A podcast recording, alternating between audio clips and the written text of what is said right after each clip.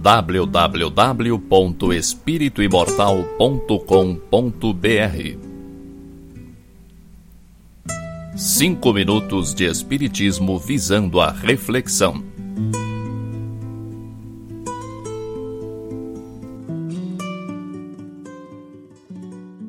Muito se fala e se questiona sobre a transição planetária.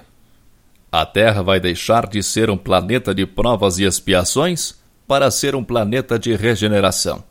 Quando? Agora? Já? Já começou? É transição, não revolução. É um período de rápida mudança nos costumes, nos conceitos, no modo de pensar. O que vai mudar? O planeta? Acho que não. Nunca acreditei em grandes mudanças climáticas provocadas pelo homem.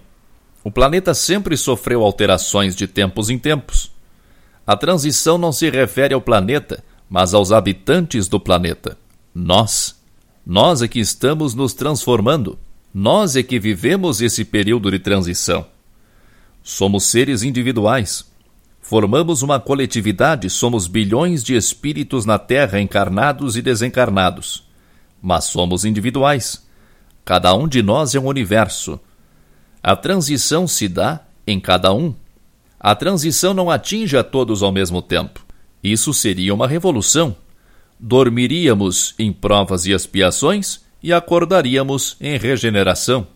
Muitos de nós estamos em plena regeneração. A Terra não deixará de ser um planeta propício para provas. Continuaremos sendo submetidos a provas. Mas para quem está se regenerando, não faz mais sentido pensar que está espiando alguma falta. Estamos nos formando novamente, nos gerando novamente, nascendo de novo. As faltas cometidas no passado são nosso material de trabalho. Construiremos nova vida sobre elas. Eu me considero em regeneração. Acho que você também pode se considerar. Todos que estabeleceram para si o firme propósito de reformar-se, de melhorar internamente, estão em pleno processo de regeneração. Se você esperava por algo diferente disso, conforme-se. Abra os olhos. Veja o mundo à sua volta. Perceba o que está ocorrendo. O mundo se transforma. De um lado, há cada vez mais pessoas dispostas a ajudar o próximo comprometidas com a sua reforma íntima, desenvolvendo atitudes éticas e exemplificando com o amor. De outro lado, a quebra de paradigmas, o fim dos papéis delimitados na família, a crise na sociedade, o desrespeito nas escolas, na televisão, nos lares, violência, falta de cultura, ausência de valores, sexo precoce, decadência. Esse é o mundo em que vivemos neste início de milênio.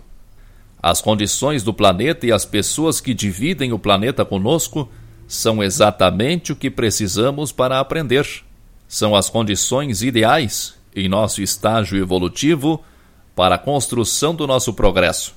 Para muitos, o quadro que se apresenta é assustador. Os valores tradicionais são cada vez mais questionados. Há uma franca decadência nos costumes, não há mais limites a serem transpostos. Tudo pode, tudo é experimentado. Vejo adolescentes enfastiados, com o um olhar cansado, entediados da vida. Já experimentaram mais do que seus avós durante toda a sua vida. Acredito que esse cansaço precoce, esse desgosto pela vida, é mais um sintoma da transição. Vive-se hoje, em alguns anos, experiências que se levava muitas reencarnações para se experimentar. Sendo assim, dá tempo para o desgosto, o tédio, a depressão, a busca pela cura, a regeneração e a grande correção de rumo, tudo numa só reencarnação. A expectativa de vida está cada vez maior. Dá tempo de passar por tudo isso. É ver para crer. Eu creio e verei. Força e paz para você.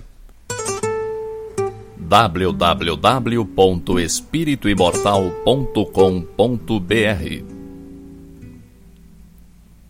Cinco minutos de Espiritismo visando a reflexão.